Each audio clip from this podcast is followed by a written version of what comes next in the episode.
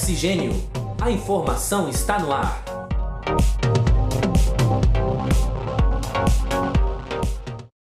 Olá, caros ouvintes. Está começando mais uma edição do nosso podcast Oxigênio. A informação está no ar. Eu me chamo André Pinheiro e digo que é um prazer imenso estar com vocês. E quem me acompanha nesse programa a partir de hoje é a acadêmica de jornalismo Letícia Fontanive. Seja muito bem-vinda ao Oxigênio, Letícia. Oi, André, boa tarde para todos. Muito feliz em estar aqui apresentando o Oxigênio. Ei, você que está aí nos ouvindo? É, você mesmo. Quem é que está aí do seu lado? É um amigo, uma amiga, real ou imaginário? A expressão amigo imaginário é bastante comum e utilizada para se referir a um amigo que tem nome, personalidade, temperamento, criado pela imaginação das pessoas. Essa prática é normalmente atribuída a crianças. E quem conversa conosco sobre o tema é a psicóloga Luísa Ferreira. Ela é analista do comportamento e há mais de 5 anos atua com psicoterapia adulta e infantil. Olá, Luísa. Muito obrigada por aceitar o nosso convite. Seja muito bem-vinda. Oi, oi, obrigada eu pelo convite.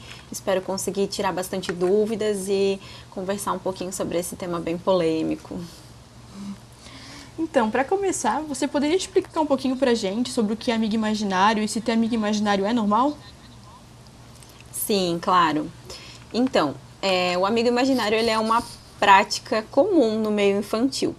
A gente costuma ver com uma certa frequência o surgimento dos amigos imaginários. E geralmente os pais eles têm um pouco de receio, né? Costuma causar um pouco de estranhamento, às vezes até medo. Mas assim, de forma geral, sendo bem direta, não é um problema. O amigo imaginário não é um problema. E muito pelo contrário, ele até pode ser uma demonstração de saúde mental dessa criança, de que está tudo ok, de que ela está dentro da fase do desenvolvimento esperado para ela geralmente a gente costuma ver assim surgir mais ali dos 2 aos 7 anos de idade. É a idade mais comum de a gente perceber a incidência do amigo imaginário. É, e sim, ele é normal, digamos assim, né? A criança ela se comunica através da imaginação. É, é esperado que ela tenha brincar simbólico, que ela tenha faz de conta, que ela consiga é, ver o mundo através de uma ótica não tão realista e mais imaginária. E quando isso acontece e se expressa através de um amigo imaginário, é, pode estar tá querendo dizer alguma coisa é, que a criança está querendo comunicar, ela está querendo é, se expressar através desse amigo imaginário, mas não necessariamente isso é um problema, Letícia. Luísa, é, aproveitando é, esse momento da tua fala, eu te peço para explicar bem detalhadamente assim, para os nossos ouvintes é, quais os motivos que levam a, a pessoa, no caso a criança, a criar ou desenvolver um amigo imaginário. Uhum. Então, a gente consegue ter uma correlação, a gente consegue atribuir o surgimento do amigo imaginário é, muitas vezes a uma criança que está convivendo demais com adultos. Sabe aquela criança assim que é, ou ela não vai para a escola, ou ela até vai para a escola, mas ela volta para casa e tem um monte de adulto na vida dela? Então, isso pode ser uma das questões aí que faz desencadear esse surgimento do, do amigo imaginário. É bem comum que isso aconteça. É, ela precisa do contato com outras crianças, é uma necessidade da infância que tenha contato com pares. E quando isso não está acontecendo, ou numa frequência, ou, numa intensidade esperada, é, ela pode estar tá achando nesse amigo imaginário essa companhia infantil que ela não, não encontra. Mesmo que o amigo seja por vezes adulto, mas está muito relacionado assim com essa necessidade de é, conviver mais com crianças imaginar mais, fazer mais de conta. E tem uma, um outro ponto também que pode estar associado aí ao surgimento do amigo imaginário, que é a necessidade de expressar e comunicar alguma emoção, alguma coisa que ela esteja sentindo. Por exemplo, eu tive um paciente em consultório que trouxe o, o, a questão do amigo imaginário num momento muito específico da vida onde tinha perdido o pai dele. E daí com isso é, várias emoções ali suscitaram e ele não conseguia lidar com isso. A família, é, obviamente, sentiu muito essa perda e também estava passando por, por uma situação delicada emocionalmente, os, as pessoas da família, né? E, e daí, nesse momento, veio esse amigo imaginário. Então, tem essas duas questões: a convivência exacerbada com o adulto, em detrimento da convivência com crianças, e a questão também de, de emocionalmente estar tá sentindo algo e não estar tá conseguindo comunicar, e daí usa o amigo imaginário para comunicar essas questões. E você poderia nos dizer se ter amigo imaginário pode ter algum, algum significado para as pessoas, meio que psicologicamente falando disso? Então, assim, eu falando, né, como psicóloga e até como mãe. Tenho uma filha de 10 anos, então a gente costuma estar sempre atento a essas questões. É, o, que está dentro do saudável e o que, que passa da linha do saudável, o que, que não é mais considerado saudável. É, eu ficaria muito atenta, por exemplo, ao conteúdo que esse amigo imaginário está trazendo para a vida dessa criança, que emoções que são comunicadas com a presença desse amigo.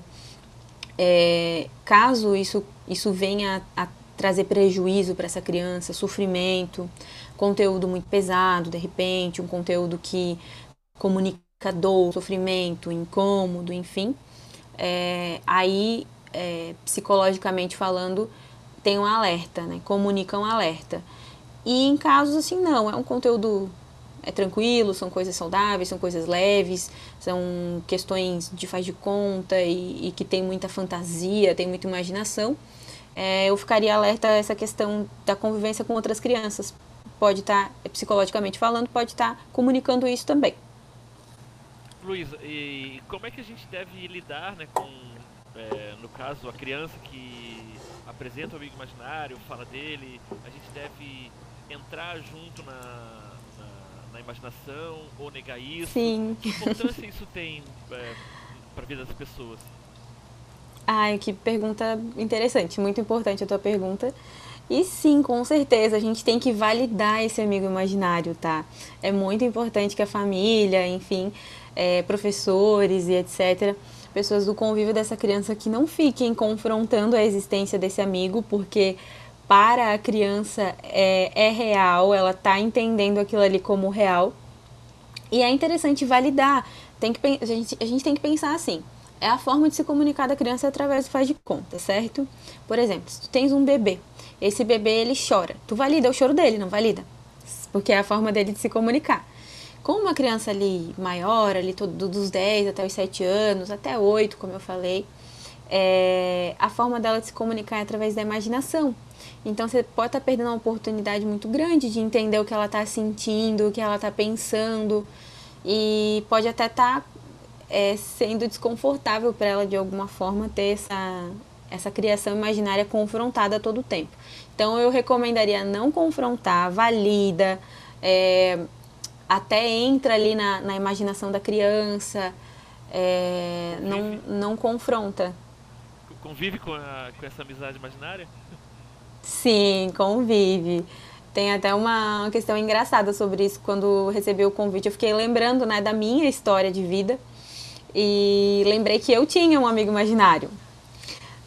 E adivinha quem era o meu amigo imaginário? Sei lá. meu amigo imaginário era o Renato Russo. É, então, e obviamente minha mãe ouvia a música do Renato Russo, eu ouvi o nome dele, e daí materializei o Renato Russo no meu amigo imaginário. Tinha lugar na mesa para ele sentar, tinha talheres, eu abria a porta para ele, tinha, enfim, tinha uma riqueza de detalhes, assim, bem grande. E ainda bem que na época minha mãe, pedagoga, já tinha uma, um grau de instrução ali para lidar com a situação, entendia sobre desenvolvimento infantil e lidou super bem com a situação, virou, enfim, virou brincadeira na família. Ela disse que eu casei com ele, ele era meu marido depois de um determinado tempo. E chegou um dia que eu, eu mandei ele embora. Eu não quis mais Renato Russo e ele foi embora. o amigo imaginário, ele pode trazer algum benefício ou ser prejudicial para a vida da criança? Eu acho que tudo que a gente vai avaliar, a gente precisa é, olhar pelo prisma da, da quantidade que, é, que isso é, se apresenta, né? Que isso se, se manifesta. Tudo que é demais, tudo que é em excesso não é bacana, não é legal. Então, por exemplo, uma criança que está vivendo exacerbadamente no mundo da imaginação e ela não está conseguindo viver no mundo real, a gente pode ter uma questão. Então, pode ser prejudicial nesse ponto, se for em exagero. E o benefício, com certeza.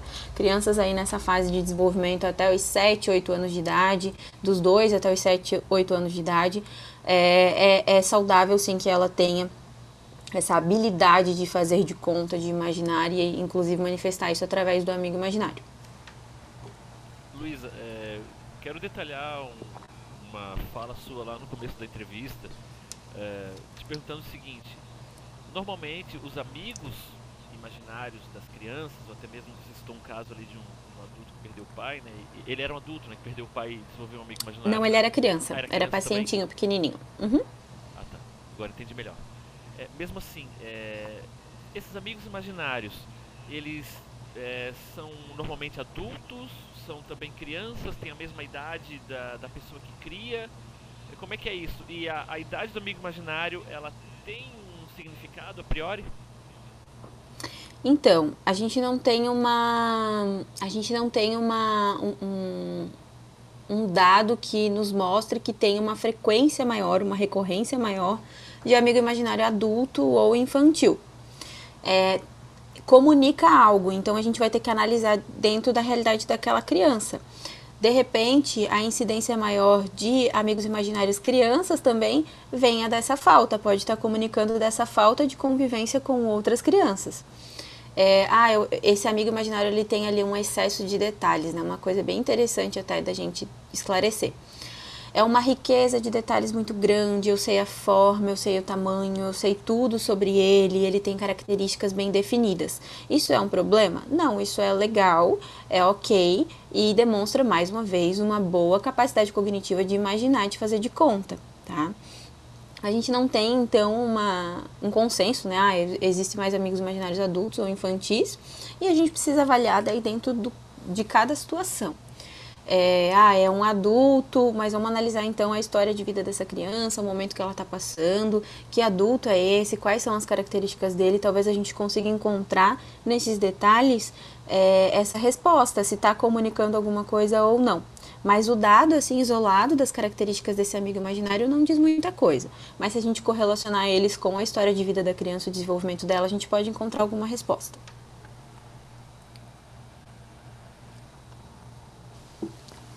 E você poderia explicar pra gente, normalmente, como chega ao fim essa relação com o amigo imaginário, se ele é abandonado, se ele é esquecido pela pessoa, ou se tem alguma outra outro tipo de tratamento para a criança esquecer? Sim, então, geralmente é, esse processo ele vai acontecer naturalmente quando essa criança for se encaminhando para a maturidade cognitiva e para aquele momento da vida onde ela desenvolve esse senso é, do que é real e o que não é, quando ela vai se despedindo dessa fase mais imaginária, que acontece ali por volta dos sete anos de idade. Pode acontecer antes, pode acontecer depois. É, não tenho, eu não tenho um, um prazo para que isso ocorra, mas é por volta dos sete anos de idade, sete, oito anos de idade. Isso costuma acontecer gradativamente. Então ela vai estando mais atenta e vai estando mais presente no mundo real e vai é, perdendo um pouco essa necessidade de estar tão vinculada ao mundo imaginário. E daí normalmente essa despedida vai acontecendo gradativamente. Luísa, e quando o adulto é, cria um amigo imaginário, como isso é encarado? Então, daí no caso do adulto, a gente já está falando de uma pessoa que tem consciência e tem maturidade cognitiva para entender que aquilo que eu não posso ver, aquilo que eu não posso tocar, aquilo que eu não posso sentir, teoricamente não existe. Então, é, a gente pode estar tá falando aí de um de algum quadro de transtorno psiquiátrico. Claro, precisa ser melhor avaliado, mas de forma geral é, é um indício de que pode estar havendo uma fuga da realidade. E daí eu tô falando da dificuldade da pessoa de reconhecer aquilo que é ou não é real, aquilo que está ou não está ouvindo, é, alucinações ou delírios. Pode simbolizar, pode significar isso. Mas, claro, tudo dentro de um contexto de avaliação que seja bem feito por um profissional especializado, com muita cautela e também não é algo muito comum, tá? Não é algo muito corriqueiro, digamos, né? Seria bem incomum. mas aí já seria é, pauta para outro assunto, né? A gente entraria em outras, em outras questões, né? É, porque daí no caso do adulto, ele já se despediu dessa fase de viver no mundo imaginário, ele já está vivendo no mundo real, né? E cognitivamente ele não tem essa necessidade, sabe? A gente enquanto adulto, é, a gente não tem essa necessidade de, de, fazer de conta. A gente pode ter momentos, mas a gente tem que ter controle sobre esses momentos. Ah, então agora aqui faz sentido que eu imagine algo, como por exemplo, vou dar um exemplo é, é prático assim, quando a gente faz, por exemplo, uma meditação guiada aquela pessoa te guia e você vai imaginando determinadas coisas. Mas você está no controle dessa situação, você sabe por que está acontecendo, isso não te traz prejuízo. Então, são vários pontos que têm que ser avaliados para que a gente consiga discernir aquilo que é saudável ou não. Então, Luísa, é, já te agradecendo bastante, sim, pela, pelos esclarecimentos, né? é, eu abro espaço para as suas considerações finais. Se você quiser recomendar alguma bibliografia para quem quiser entender melhor o tema, algum filme que trabalhe a questão. Então fica à vontade uhum. para as suas considerações finais. Legal. Eu queria aproveitar essa oportunidade para trazer uma informação importante, né, para quem convive com crianças, quem fica em dúvida a respeito dessas, desses momentos de imaginação e de faz de conta dessas crianças. É, não é o caso do amigo imaginário, ele não é sintoma de algo. Mas quando essa imaginação e esse faz de conta, ele está atrapalhando de alguma forma é, a convivência dessa criança com outras crianças, ou com adultos, com familiares, na escola, quando ela está vivendo demais, demais, demais nesse mundo e ela está fantasiando demais, é, é interessante dar uma atenção a isso, porque pode ser uma forma da criança comunicar que algo está acontecendo também. Às vezes o mundo real pode não estar tá sendo muito é, fácil para ela processar, ela pode não estar tá conseguindo processar alguma situação. É, por exemplo, em situações de violência, as crianças costumam é, viver no mundo imaginário demais e acabar excedendo esse, esse limite entre imaginar e voltar para a realidade. Então, acho que é um alerta importante é, os adultos cuidarem das suas crianças, observarem com cuidado é, e sempre que tiverem dúvida, sempre que ficar um ponto de interrogação sobre alguma questão, procurar a opinião de um profissional especializado em infância. Não é sugestão de colega ou alguém que também tem filho. É, a infância é, é uma fase da vida muito séria, é uma fase da vida muito importante o que acontece nela pode determinar muitas coisas da vida de um adulto. Então, é sempre melhor a gente esclarecer as nossas dúvidas sobre a nossa criança, para que a gente possa manter ela segura, ela saudável e cuidar dessa infância para construir então um adulto que tenha todas as ferramentas possíveis para ser feliz e ser saudável. Então, com, essa, com esse fechamento maravilhoso, nessas palavras maravilhosas, da Luísa. A gente agradece demais a sua participação aqui no nosso programa. Muito importante, né? São esclarecimentos muito válidos né? de proteção, de, de relação de cuidado com a nossa infância. Né? E agradeço também a você, nosso ouvinte, nosso ouvinte que está conosco. E voltamos na próxima semana com mais um episódio do podcast Oxigênio. A informação está no ar. Muito obrigada a todos que nos acompanharam até aqui. Sigam o Oxigênio Podcast nas redes sociais e até a próxima semana. Produção e apresentação: André Pinheiro e Letícia Fontanive. Edição: Letícia Fontanive. Uma produção do projeto de extensão Oxigênio Central de Podcasts. Universidade do Vale do Itajaí. Escola de Artes, Comunicação e Hospitalidade. Curso de Jornalismo, primeiro semestre de 2022.